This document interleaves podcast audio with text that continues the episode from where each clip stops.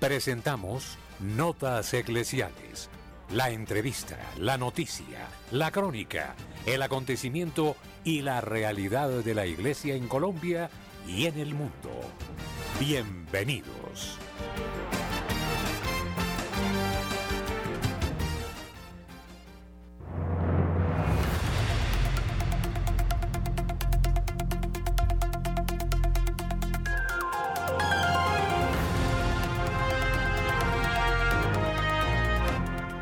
8 o 5 minutos en la mañana es el momento para dejarles a ustedes las noticias, la actualidad en el mundo, los hechos que conmueven la vida de la Iglesia Católica.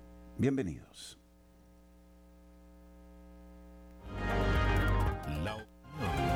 el análisis editorial en Radio María.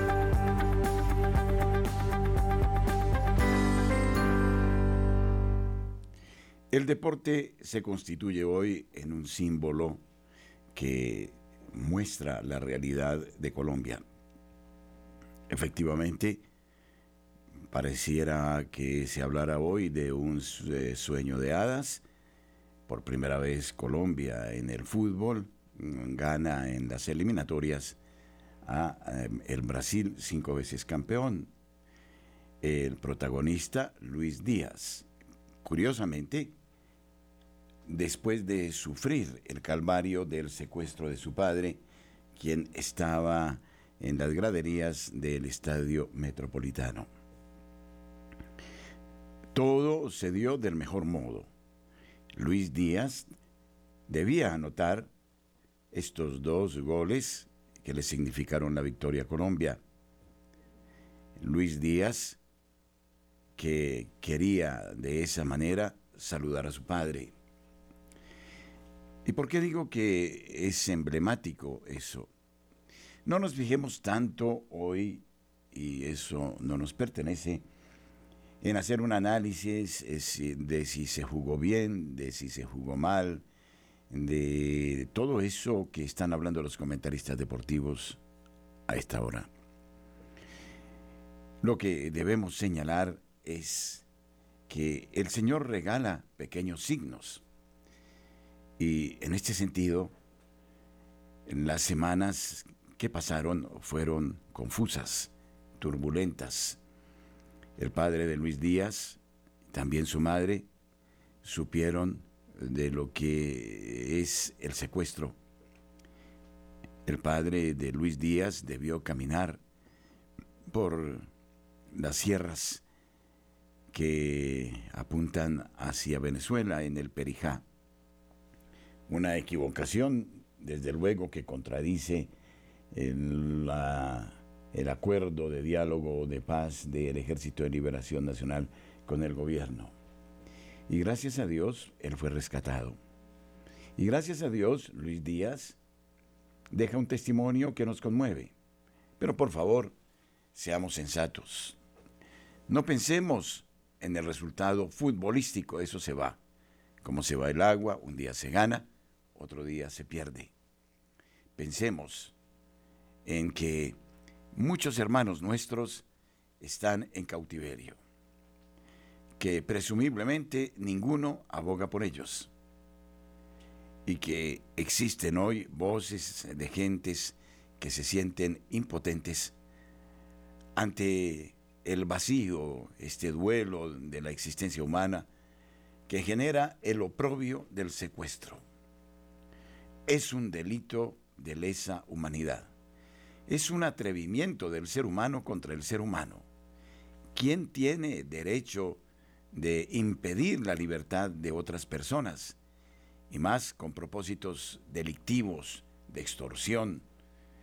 Es la expresión de una endemia que en Colombia ha hecho camino desde hace muchos años, como en ningún otro país en el mundo y que muestra el grado de postración moral en el que nos hallamos. ¿Cuántos hermanos nuestros padecieron el secuestro durante años y años? ¿Cuántos mártires que encontraron en las selvas su sepultura definitiva? Luis Díaz nos ha dicho, desde su humildad, desde su cualidad deportiva que es necesario levantarnos como Él se levantó y es seguir adelante en testimonio de una Colombia distinta que no quiere someterse a quienes son incapaces de plantear una sana dialéctica o un diálogo eh, sobre la mesa que lleve al encuentro definitivo y a dejar de lado el sonido de las armas. La intimidación es la expresión más pusilánime de quienes eh, son incapaces de comprometerse, de quienes se esconden detrás de ideologías que hoy por hoy han sido superadas y que más bien muestran otros intereses, eh, en este caso de narcotráfico, de ganancia fácil, de quienes han abandonado el hábito del trabajo, de la honradez. Debemos levantarnos como la selección Colombia ayer se levantó, después de ir perdiendo. Siempre se puede ganar. En los primeros minutos pensé, vamos a sufrir una soberana goleada. Ya a los cuatro minutos íbamos perdiendo 1-0 contra Brasil en nuestra casa. No obstante, los chicos encontraron la capacidad de, rehacerse y lo lograron y de qué manera. Y lo logró este joven y extraordinario talento, quien no solo anotó, sino quien levantó la moral de todos sus compañeros y los hizo ver grandes. De eso se trata no podemos resignarnos. Debemos emprender un partido que perfectamente y con la gracia de Dios podemos ganar por la paz de Colombia. Nuestros corresponsales tienen la palabra en Notas Eclesiales.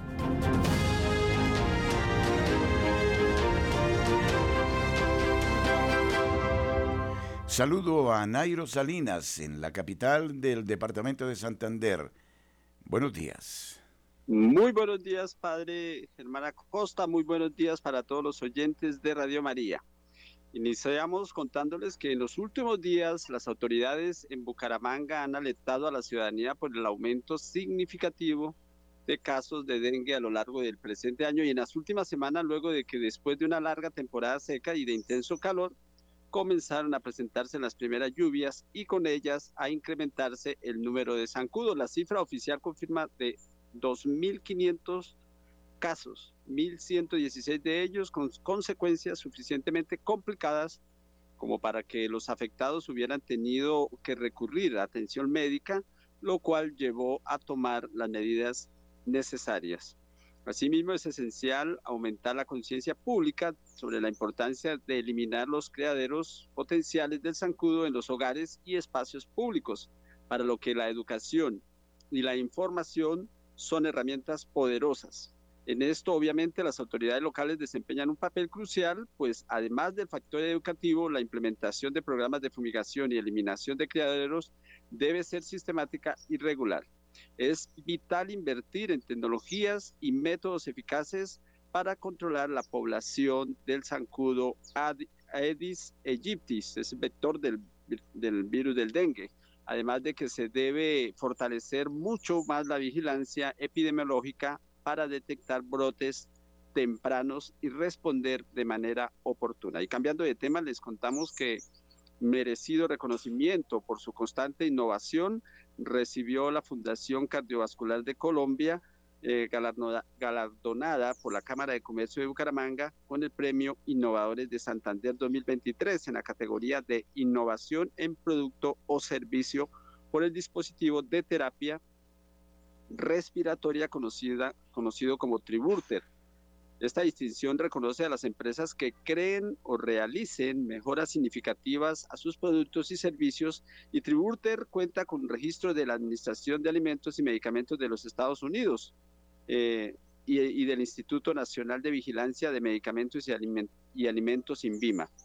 Desde su lanzamiento ha beneficiado a más de 15 mil personas sobre todo a quienes padecieron enfermedades como COVID-19, EPOC, entre otras patologías respiratorias crónicas y agudas.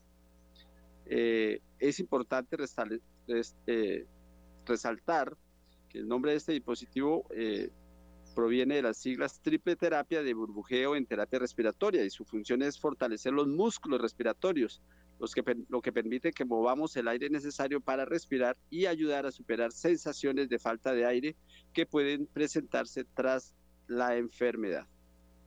Desde Bucaramanga y para Notas Eclesiales, Nairo Salinas Gamboa, feliz y bendecido fin de semana. Gracias, Nairo. Damos paso a la información desde la capital del Atlántico. Julio Giraldo, buenos días. Saludamos muy especialmente a toda la amable audiencia de Radio María en Colombia y el exterior. Saludo también muy, muy especial para la mesa de trabajo. Y esto es lo que hoy hace noticia en Barranquilla y la costa norte colombiana. Ya los oyentes adivinarán cuál es la noticia principal en Barranquilla y en Colombia, pero sobre todo en esta ciudad que vibra con el fútbol. El triunfo en la noche de ayer de nuestra selección Colombia frente al Brasil por 2-1. Eso ha sido toda una locura. A esta hora de la mañana, aún la gente apenas, o parte de la gente, está regresando a sus hogares después de haber hecho todo un carnaval en la noche y en la madrugada. Apenas regresan a sus hogares a dormir. Esto por supuesto sin ánimo de críticas ni nada, pero este noticiero de Radio María es más de reflexión que de noticias. Entonces cada noticia nos sirve para reflexionar, para pensar. Yo siempre pregunto en qué mundo vivimos, en qué país vivimos, y lógicamente la respuesta es vivimos en el mundo que nosotros mismos hemos construido y en el país que nosotros mismos hemos construido. Entonces la pregunta de hoy es, bueno, ¿y toda esta gente? Miles de personas, más de 50 mil personas en un estadio, pagando boletos bien caros, con un día de sol allí y parte de la noche, y que apenas vayan ahora a dormir. Entonces, ¿qué trabajan? ¿Dónde trabajan? ¿Por qué nos lamentamos? En fin, celebremos este triunfo, porque esto hace parte de nuestra cultura, hace parte de nuestra vida también, pero todo con moderación. Ni mucho que queme el santo, ni poco que no lo alumbre. Por otro lado, la preocupación aquí en Barranquilla y en la costa es por las fuertes alzas en los recibos de la energía. Empezaron ya a llegar los de este mes con un sobrecosto de por lo menos el 400%. Imagínense ustedes y hagan cuentas. Si una persona pagaba 200 pesos, 200 mil, ahora va a pagar 600, 700 mil de luz.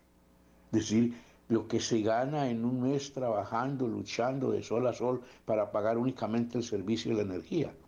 No, alguien tiene que poner la mano en esto. De todos modos, seguimos orando a Dios, a la Virgen Santísima, para que estas cosas se corrijan, porque no hay poder humano que pueda arreglar esto y la gente va a morir, porque si no tiene con qué pagar energía aquí en la costa, por ejemplo, con estos calores, ¿qué vamos a hacer? Bien, lamentándonos de esta manera, pero con el optimismo y la alegría de ser creyentes en Dios y en la Virgen Santísima, nos despedimos hasta allá la próxima semana porque hoy es viernes. Desde Barranquilla y para Radio María, Julio Giraldo. Desde el altiplano cundiboyacense, presentamos la noticia con Edgar Muñoz. Buenos días. Cordial saludo oyentes de Radio María, soy Edgar Muñoz. Viene para este fin de semana el torneo juvenil diocesano Retados. Pare John Weimar. Bueno, ¿de qué se trata este evento? Eh, hola a todos, un gusto saludarlos. Eh, bueno, este evento, este momento especial de evangelización pues se trata de una combinación donde vemos por un lado el deporte, pero también no dejamos de lado la parte espiritual. A través de esta combinación lo que buscamos es que los muchachos eh, tengan un encuentro, un encuentro como iglesia, un encuentro como jóvenes vinculados a la iglesia, que viven la fe, pero que también sin perderse en las cosas del mundo, pues saben disfrutar de ellas. Y un ejemplo específico, pues es el deporte. De eso se trata, de integrarlos y de saber que otras personas también creen en Jesucristo, pero que también saben disfrutar de esas cosas humanas, como es el deporte, como es en este caso, pues el microfútbol. Bueno, se realiza en Cajicá. ¿Cuántos equipos participan y cuándo? Bueno, eh, por ahora entonces vamos a contar con la presencia de dos equipos eh, mixtos y pues este domingo esperamos que, que, Dios lo permita, lleguen todos a, a Cajicá, ahí en las canchas de Villagol eh, las canchas sintéticas vamos a estar desarrollando este evento diocesano. ¿Y cuál es la agenda del día, padre? Bueno, la agenda del día, si quieren programar, si quieren acompañarnos, iniciamos con la Eucaristía a las 8 de la mañana en punto, un pequeño momento de, de exposición al Santísimo, unos minuticos para adorar al Señor, consagrar este, este evento y luego inician los partidos a las 9 de la mañana. En la primera fase va más o menos hasta las 12 y media la segunda fase eliminatoria. Entonces inicia a la una más o menos y a eso de las 4 de la tarde estaremos eh, terminando y entregando la respectiva premiación. Eh, árbitros, eh, sanciones, todo con las de la ley. Pues adicional a, lo, a las leyes normales que tiene el, el, fútbol sala, pues tenemos también nuestras propias leyes. No podemos permitir que sea un torneo donde se genere violencia, eh, salvajismo, no, hay que buscar eh, normas que nos ayuden a que esto sea realmente un encuentro humanizador, un encuentro fraterno, y pues para ello tenemos o contamos con la presencia de árbitros profesionales que ya tienen conocimiento de las normas propias del torneo, que buscan es generar encuentro, que buscan es generar participación y vínculos eh, comunitarios. Perfecto. Bueno, el público que quiera asistir, ¿la gente ingresa libremente? Pues eh, ahí hay un, un, parqueadero lo suficientemente grande, entonces los que deseen ir a acompañarnos lo pueden hacer. Llegan ahí a la cancha de Villagol, a las canchas de Villagol en, en Cajica, y, ahí pueden parquear, también hay restaurante, eh, tenemos pues los servicios de, cafetería, eh, y adicional pues se pueden programar para la Eucaristía. Entonces todos los que deseen acompañarnos lo pueden hacer y de antemano pues encomendarnos a sus oraciones. Perfecto. Bien, y también ya pues hicieron amistosos de preparación, ¿no? Eh, este día, en este día precisamente pues eh, se encontraron estos dos equipos, FTA Patio Bonito y un grupo de FTA de Zipaquirá.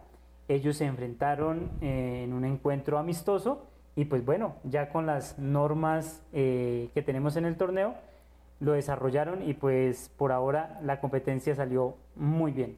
Bien, ¿ese es el primer evento, padre, o ya se han hecho otros antes? En, en, la, en el desarrollo histórico de nuestra diócesis, pues la pastoral juvenil ha tenido otros eventos como estos, quizás mucho más grandes. Eh, recordemos las Cristiolimpiadas, pues que tenían no solamente fútbol, sino otro tipo de deportes también y pero pues hace días no se hacían, entonces vamos a intentarlo. Y ¿Más que 10 años? No sé cuántos años realmente habrá, habrán pasado desde que hicieron la última vez pues, las Cristolimpiadas, pero pues esperemos que contar con la bendición de Dios, con la oración de ustedes para que todo salga de la mejor manera. Bien, entonces, Cajicá, ¿en qué lugar y la hora? Cajicá, Villagol, canchas sintéticas Villagol, 8 de la mañana, hasta las 4 de la tarde más o menos, parqueadero, restaurante, cafetería, todo lo que necesiten. Bien, el padre John Beymar Chávez está al frente de la pastoral juvenil de la diócesis de Zipaquirá y este fin de semana con este importantísimo torneo en Cajicá. Marta Borrero, desde la ciudad de Cali, trae la noticia. Buenos días. Hola, muy buenos días, querida familia de Radio María. La nota que traigo para ustedes hoy tiene que ver con chocolate. ¿Cómo les parece? Dos parroquias van a tener chocolatada este fin de semana.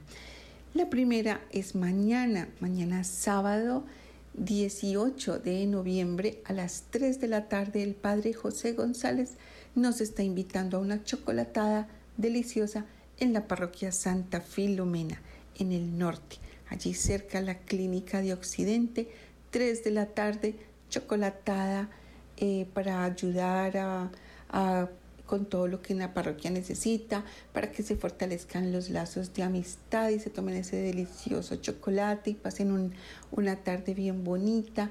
Esa es una de las invitaciones. Mañana, 18 de noviembre, 3 de la tarde, Parroquia Santa Filomena. Y la otra chocolatada es el domingo, domingo 19 a las 4 de la tarde. Esa será en el sur, en la parroquia Cristo del Perdón, que queda en la 62C, carrera 62C, con calle novena. El padre Gustavo Adolfo está invitando a que las, la comunidad de acá, de, del sur, pues asista, participe. Ya están vendidas 300 boletas, ¿cómo les parece? Y bueno, promete ser delicioso esa chocolatada también.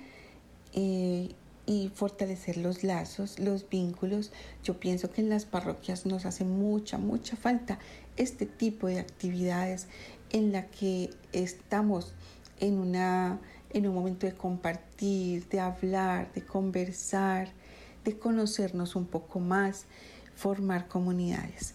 Eso es algo que la iglesia necesita mucho en estos tiempos. Entonces, Hoy las notas son esas dos invitaciones a chocolatadas.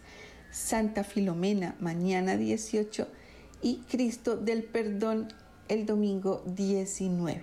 Participemos, unámonos y pues estamos en el periodo de la sinodalidad, pues caminemos juntos también tomándonos un chocolate. Soy Marta Borrero desde Santiago de Cali para las notas eclesiales de la Radio María. Que tengamos todos un bendecido fin de semana.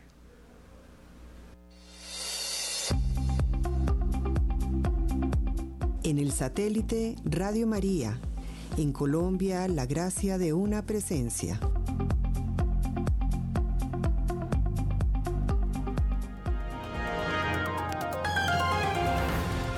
8.27 minutos en la mañana.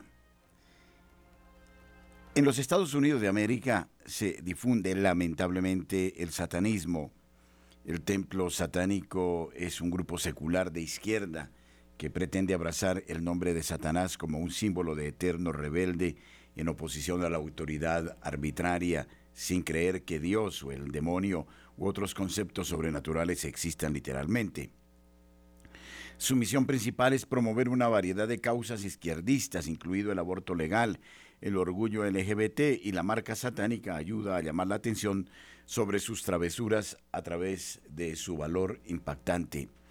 Entre sus actividades en los últimos años se encuentran los clubes eh, de Satán después de la escuela en varios eh, distritos de todo el país, un folleto para uno de esos clubes distribuidos a principios de este año en una escuela de Colorado. Ofrece un ejemplo de cómo esta secta quiere presentar dichos clubes, juegos publicitarios, rompecabezas, refrigerios, proyectos de servicio comunitario y más a través de los cuales los niños supuestamente aprenden benevolencia y empatía, pensamiento crítico, resolución de problemas, expresión creativa, soberanía personal y compasión. La Agencia Católica de Noticias informó que este grupo anunció la primera expansión de la iniciativa en eh, Connecticut en el próximo mes en la escuela primaria Libanon, donde los voluntarios supuestamente están listos para crear un lugar divertido y acogedor para que los estudiantes aprendan y hagan nuevos amigos. El grupo está provocando proyectos científicos, proyectos de servicio comunitario, rompecabezas y juegos. El anuncio afirmaba que estos clubes de Satán no intentan convertir a los niños a ninguna ideología religiosa, aunque su reiteración de la visión de Satán como una figura literaria que representa una construcción metafórica de rechazo de la tiranía y defensa de la mente y el espíritu humanos, refuerza teme que sus actividades vayan acompañadas de una corriente subyacente de antipatía por cualquier identidad religiosa. Los clubes de Satán después de la escuela se centrarán en la libre investigación y el racionalismo. ¿Qué peligro para las nuevas generaciones estos clubes que detrás esconden otros intereses como el interés de la trata de personas o el propio eh, consumo de las drogas o de las bebidas, en fin, eh, debemos estar muy alerta con estas modas que tratan de imponerse no solo en los Estados Unidos de América, sino en todas las partes del mundo. Este miércoles 22 de noviembre invitamos a nuestros oyentes en Cartagena para recogerse en la parroquia de Nuestra Señora del Perpetuo Socorro en Boca Grande. A las 6 de la tarde, solemne celebración eucarística de acción de gracias, bendición e inauguración de Radio María y reunión en el Club Naval Castillo Grande en el Salón Piedraíta 3. Donación 100 mil pesos por persona. Informes en este teléfono 320-597-4683. Inauguración de Radio María en Cartagena.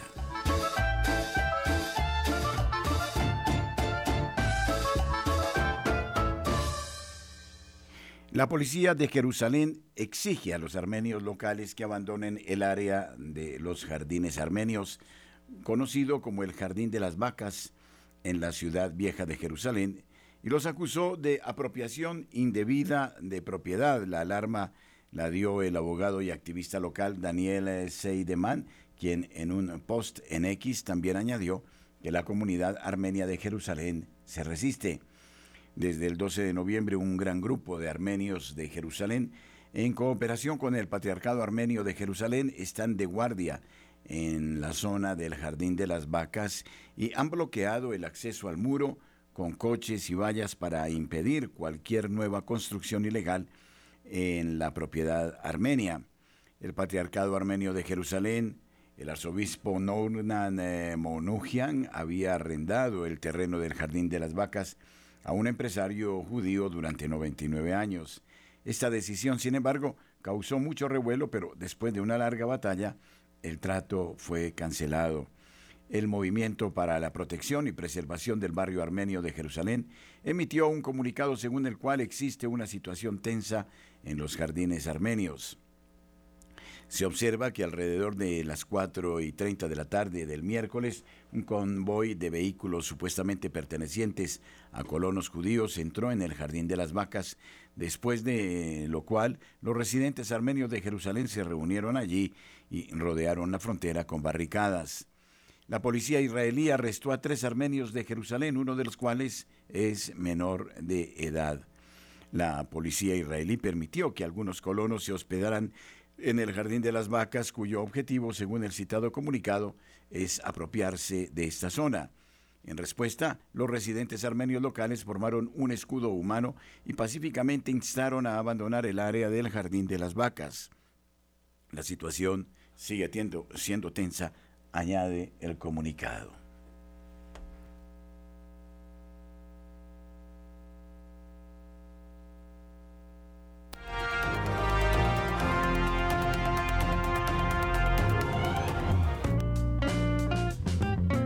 Celebramos los 27 años de Radio María en Colombia. Les presentamos a todos ustedes la nueva Agenda 2024 conmemorativa a San José. Es un regalo que todos debemos tener. Ofrécela a tus hermanos, a tus amigos, por Navidad o por Año Nuevo. Adquiérala ya en todas las oficinas de Radio María en el país por tan solo 8 minutos para apoyar la evangelización. 8 minutos que usted le regala a la Madre de Dios. La nueva Agenda Radio María 2024. 27 años de Radio María en Colombia es gracia y presencia.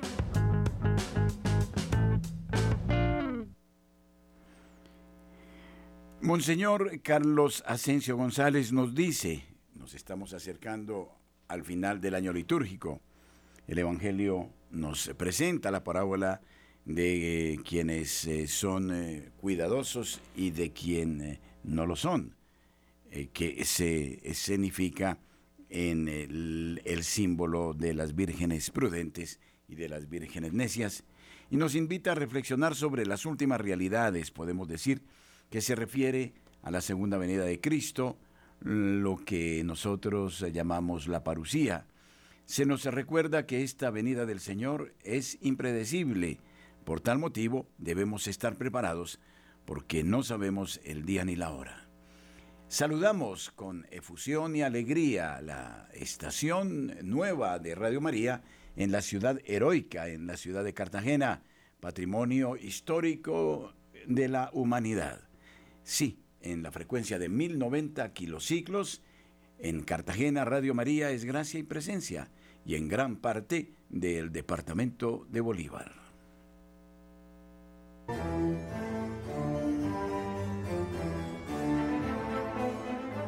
Busca a María en tu vida. Encuentra a Jesús en tu corazón. Radio María en el satélite. www.radiomaria.org. Es el portal de Radio María en Colombia.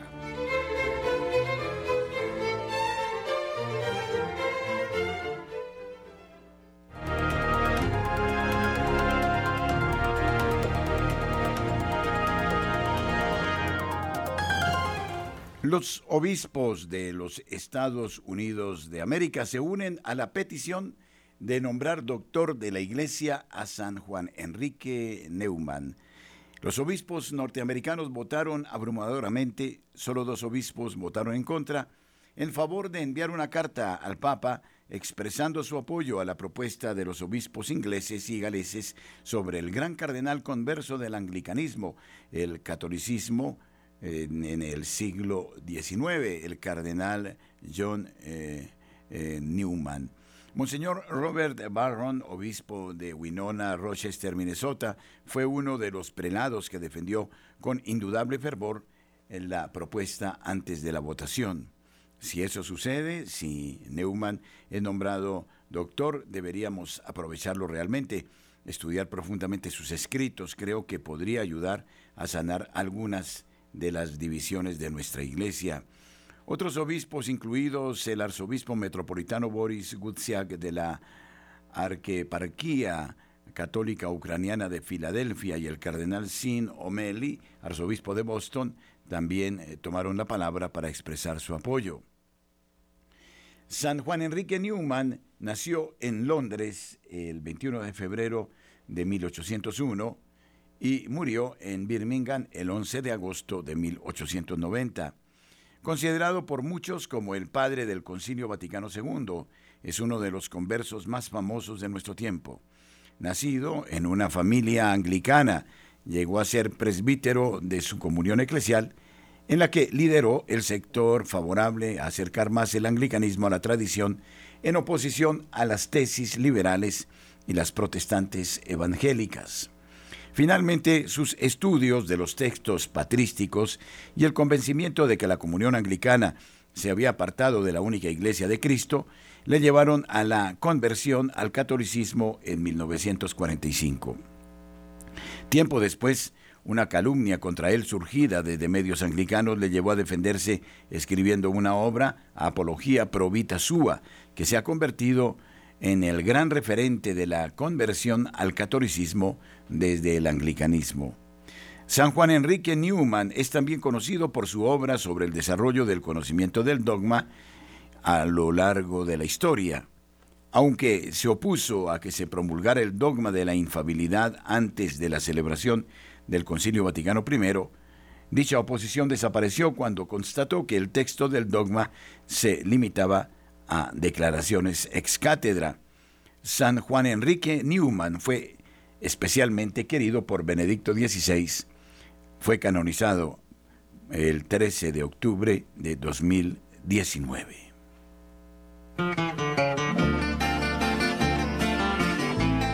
Radio María en la ciudad de Santiago de Cali invita a la Cena Mariana en acción de gracias a Dios y a los oyentes por su fidelidad. Estaremos en el Club de Ejecutivos en la Avenida Cuarta Norte número 23 DN65 piso 9, en el barrio San Vicente. Nos encontraremos a las 7 de la noche el próximo viernes 24 de noviembre de 2023. Mayores informes a nuestros números de teléfono 602 514-2641 y al móvil 316-690-5632. Donación 150 mil pesos. Gracias por ser de casa. Bienvenidos a los espacios de Radio María. Les esperamos. Bonitos son tus paisajes, Valle del Cauca. Bonitos cañaverales que mece el viento. La Conferencia Episcopal Italiana celebra su Asamblea General Extraordinaria en la ciudad de Asís. Los obispos pudieron escuchar el testimonio del cardenal Pizzaballa, patriarca latino de Jerusalén, que se conectó en videollamada durante la primera sesión de la jornada de trabajo dedicada a la oración por la paz. Los datos que ofreció dan muestra del drama humano que se está viviendo en la franja de Gaza. Pizzabala presentó la dramática situación actual y explicó que hay 1.400 víctimas israelíes del ataque del pasado 7 de octubre, más de 11.000 confirmados en Gaza, la mayoría civiles, de los que al menos 4.000 son menores. Hay unos 10.000 desplazados en Israel y al menos un millón en Gaza. Los cristianos presentes en Gaza, donde las infraestructuras están completamente destruidas, son menos de mil alojados en un centro ortodoxo y una parroquia católica en la zona norte, bajo bombardeos continuos y en el centro de las operaciones militares. También eh, proporcionamos alojamiento, añadió el cardenal, a unos 3.000 musulmanes alojados en los locales de una escuela. Grande, prosiguió Pizzabala, es la preocupación también por los cristianos de Belén y alrededores y por los eh, dispersos en eh, Cisjordania, al tiempo que agradeció a la Iglesia italiana su cercanía concreta y espiritual, el cardenal Pizzabala expresó la esperanza de que pronto se alcance una solución que garantice la paz y la seguridad para todos. Recemos, concluyó el cardenal, por todas las víctimas inocentes. El sufrimiento de los inocentes ante Dios tiene un valor precioso y redentor, porque está unido al sufrimiento redentor de Cristo que su sufrimiento acerque cada vez más la paz y no contribuya a generar más odio. El cardenal Matteo Zuppi, en nombre de los obispos italianos, renovó la cercanía de la Iglesia de Italia, asegurando un recuerdo especial en la oración por la paz. Y además han hecho pública la siguiente declaración. Como obispos reunidos en la Asamblea General en Asís, expresamos nuestra preocupación por la escalada de violencia y de odio en los últimos días que está adquiriendo proporciones cada vez más trágicas. Sentimos la tarea urgente de denunciar la lógica de la oposición y del individualismo y de alentar la colaboración y la reconciliación. Soñamos con un mundo que sea verdaderamente la casa de todos, donde el reconocimiento de la dignidad humana vaya de la mano del deber de amar a los demás como hermanos. Miramos con particular dolor la situación en Oriente Medio y renovamos el llamamiento a un alto al fuego, haciendo nuestras las palabras del Papa, que cesen las armas, nunca traerán la paz y el conflicto no se extenderá. Suficiente, basta, hermanos, basta. En Gaza se debe ayudar de inmediato a los heridos, se debe proteger a los civiles y se debe entregar mucha más ayuda humanitaria a esta población exhausta que sean liberados los rehenes entre los que se encuentran muchos ancianos y niños. Junto con Oriente Medio, nuestro pensamiento también se dirige a Ucrania, Sudán del Sur y muchos otros lugares marcados por conflictos a menudo olvidados, ignorados. No podemos resignarnos al silencio. Sentimos un fuerte imperativo de comunicar el Evangelio de unidad y reconciliación en un mundo sumido en las tinieblas pero anhelante de la luz. Desde así, ciudad de la paz, con la intercesión de San Francisco, elevamos nuestra oración a Cristo, nuestra paz, que tiene la fuerza para derribar el muro de la enemistad, que acompañe el compromiso de todos los hombres y mujeres de buena voluntad conscientes de que la construcción de la paz es responsabilidad de todos. No queremos la cultura del odio y del eh, prejuicio eh, porque ella solo siembra división, destrucción y muerte. Este es un desafío que debemos afrontar juntos y que no puede posponerse más. En el terreno de la construcción de la paz hay lugar para todos. Se necesitan artesanos de la paz dispuestos a iniciar procesos de curación y de encuentro renovado con ingenio y audacia, dicen eh, los obispos italianos reunidos en Asís con motivo de los conflictos que se presentan en el mundo.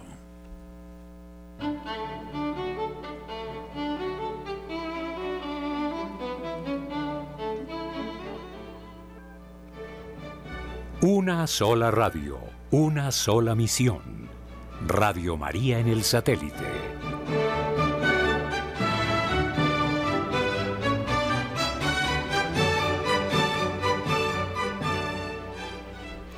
Y este domingo en Argentina se decide la suerte. El electorado argentino, unos 35,8 millones de personas, está convocado para votar este domingo para elegir al presidente en sus próximos cuatro años, entre el ministro de Economía Sergio Massa, de 51 años, que casi alcanzó el 37% en la primera vuelta, y el economista libertario de ultraderecha Javier Milei, de 53 años, que roza el 30%. El promedio de las últimas 15 encuestas deja un resultado abierto con una leve ventaja para Milei.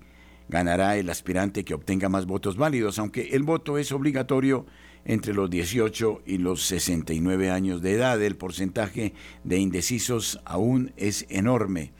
El voto en blanco no computa para el escrutinio.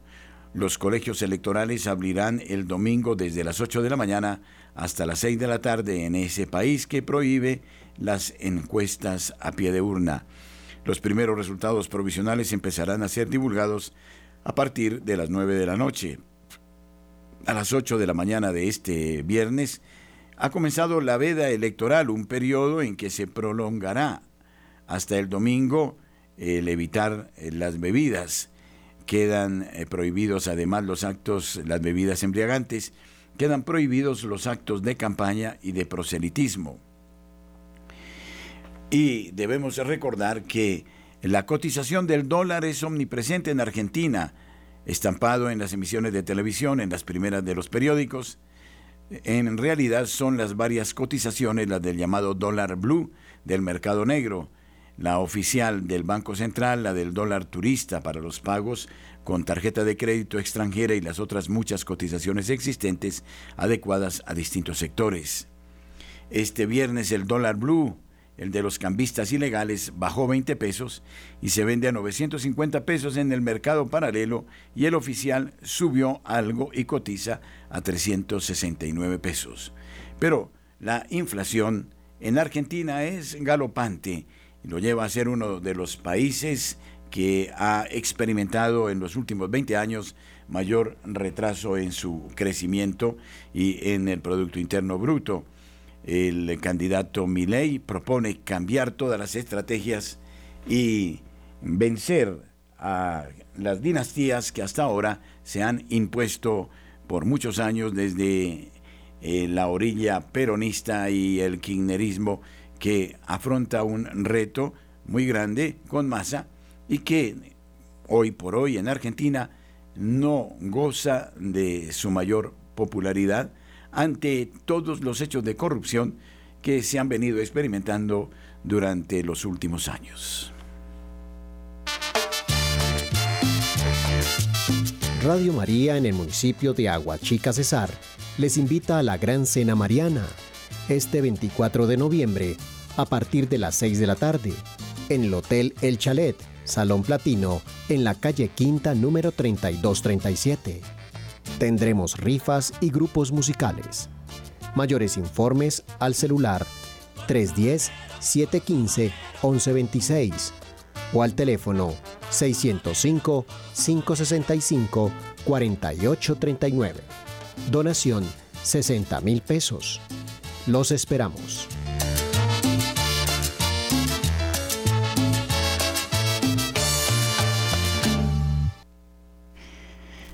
Y hoy la Arquidiócesis de Bogotá celebra eh, los eh, aniversarios de 25, 50 y 75 años de ordenación de los sacerdotes, los jubileos sacerdotales. La Arquidiócesis de Bogotá precisamente tiene hoy el gusto de invitarnos a un homenaje con ocasión de la creación como cardenal del eh, señor arzobispo eh, de Bogotá, Monseñor Luis José Rueda Aparicio, y a la celebración de los jubileos sacerdotales en esta mañana. El programa será eh, precisamente a las 10 y 30 con la apertura, con la solemne celebración eucarística en la Catedral Primada de Bogotá.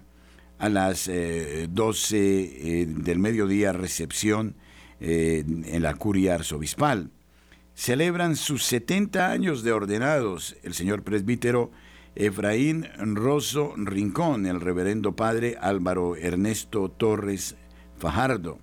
60 años de ordenados, su excelencia Daniel Caro Rueda, Monseñor Luis Vicente Gutiérrez Gutiérrez, el señor presbítero Luis Enrique Alarcón Castro, el señor presbítero Jesús María Muñoz Correa, los señores presbíteros Guillermo Antonio Tibaquira Baena, el reverendo padre Raúl Latorre Suárez, el reverendo padre Alejandro Angulo Novoa, el padre Javier Hoyos Santander y el reverendo padre Gerardo Remolina Vázquez. Estos últimos son sacerdotes jesuitas.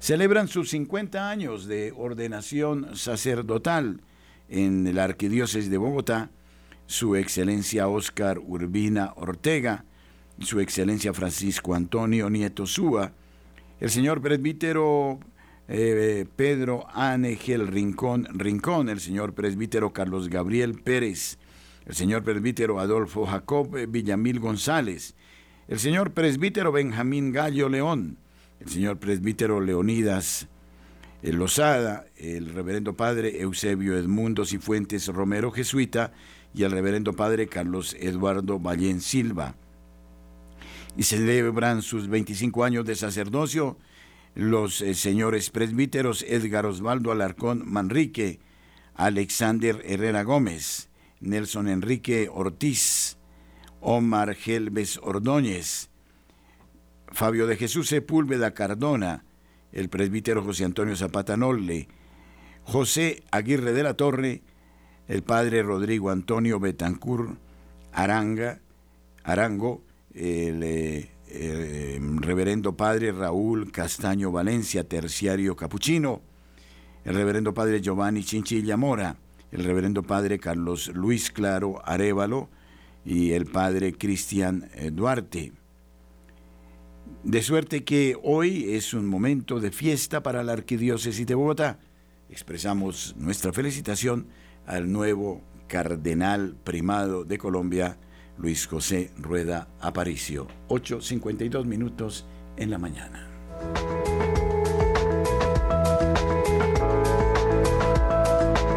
En todas las horas, en Colombia, Radio María es su compañía.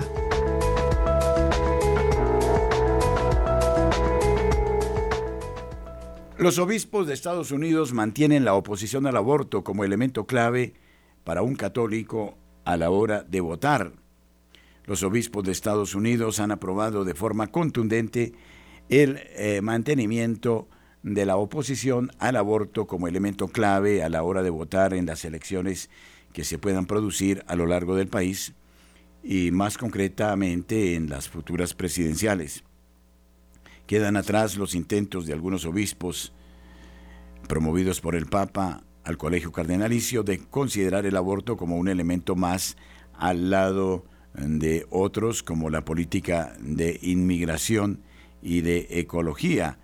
Esta actitud muestra un episcopado decidido a rechazar desde todos los frentes la amenaza del aborto, que sigue siendo una prioridad preeminente porque ataca directamente a nuestros hermanos más vulnerables y sin voz y destruye más de un millón de vidas al año en nuestro país.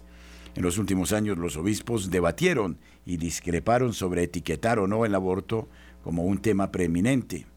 Fue el caso del obispo de San Diego, Robert McElroy, quien en febrero de 2021 criticó a los obispos que condenaban a Biden por su postura proabortista. Ello no impidió que el Papa Francisco le creara cardenal al año siguiente.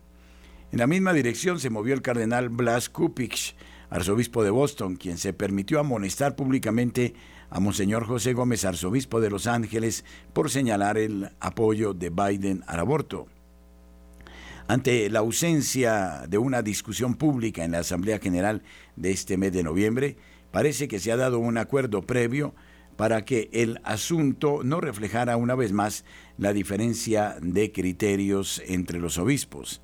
Además del aborto, la nueva guía identifica otras graves amenazas a la vida y a la dignidad de la persona humana, como es el caso de la eutanasia, la violencia armada, el terrorismo, la pena de muerte y la trata de seres humanos.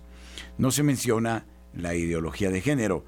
La introducción revisada también establece que la redefinición del matrimonio y el género amenaza la dignidad de la persona humana, pero mientras que la versión anterior incluía un lenguaje que incluía la ideología de género, ahora no se menciona dicha ideología.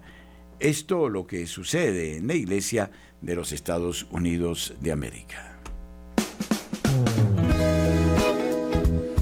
Cada año, queridos oyentes, somos convocados a la cena de gala de Radio María. Cumplimos ya 27 años de labores y hemos pensado invitarles a ustedes a un lugar idílico, camino de la Vía de la Calera, en el restaurante y centro de eventos Tramonti, en la carrera primera 9350 en el barrio El Chico, para nuestra cena mariana. Ustedes son invitados de honor. Pueden hacer sus reservas en este número de teléfono 320-289-4744.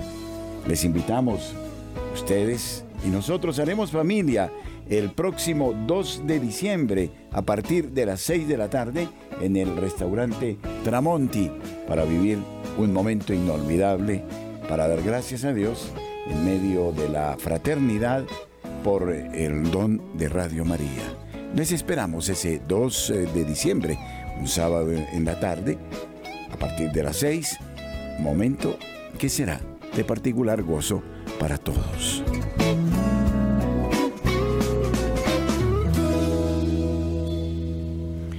Este miércoles 15 de noviembre, el cardenal Luis José Rueda Paricio, arzobispo de Bogotá y presidente de la Conferencia Episcopal de Colombia, dio inicio oficial a la tercera maratón solidaria impulsada por la Arquidiócesis de Bogotá. En esta ocasión, la iniciativa busca recolectar fondos para la reconstrucción de la parroquia San José Gabriel Brochero, ubicada en el barrio Juan José Rondón de Ciudad Bolívar. El maratón, que en esta oportunidad tiene como lema Porque la fe es acción, que se extenderá hasta el próximo 17 de noviembre con cobertura especial a través del canal Teleamiga, busca no solo la edificación de la estructura física del templo, sino también la inclusión de programas y actividades que puedan beneficiar significativamente a la comunidad a nivel social y educativo. Una parroquia es una comunidad de hombres y mujeres de todas las edades, niños, jóvenes, adultos, con un párroco y con Cristo en el centro, Cristo caminando con nosotros. En la parroquia aprendemos a amarnos, a respetarnos, a interactuar unos con otros como hermanos, a vivir la fraternidad y sobre todo a construir en la esperanza un camino juntos, expresó al respecto el cardenal José Luis Rueda. Las donaciones para este propósito se pueden realizar a través del de link eh, https eh, dos puntos backslash backslash maratón 2023 acción y participación.org. Durante las ediciones anteriores de esta campaña solidaria se han recaudado más de mil millones de pesos, dinero que ha sido destinado al fortalecimiento de la acción social de la Iglesia Católica en Bogotá es decir, para poner en marcha obras que han beneficiado a miles de personas necesitadas en la capital colombiana, entre ellos habitantes de calle, vendedores informales, niños eh, vulnerables, migrantes, jóvenes en condición de discapacidad, adultos mayores y mujeres de hogar. Muchas gracias por acompañarnos, un muy feliz fin de semana sigamos laborando en este surco de la radio, camino excepcional para anunciar la salvación que Jesucristo nos trae y el significado de la vida del hombre. Hasta otro momento.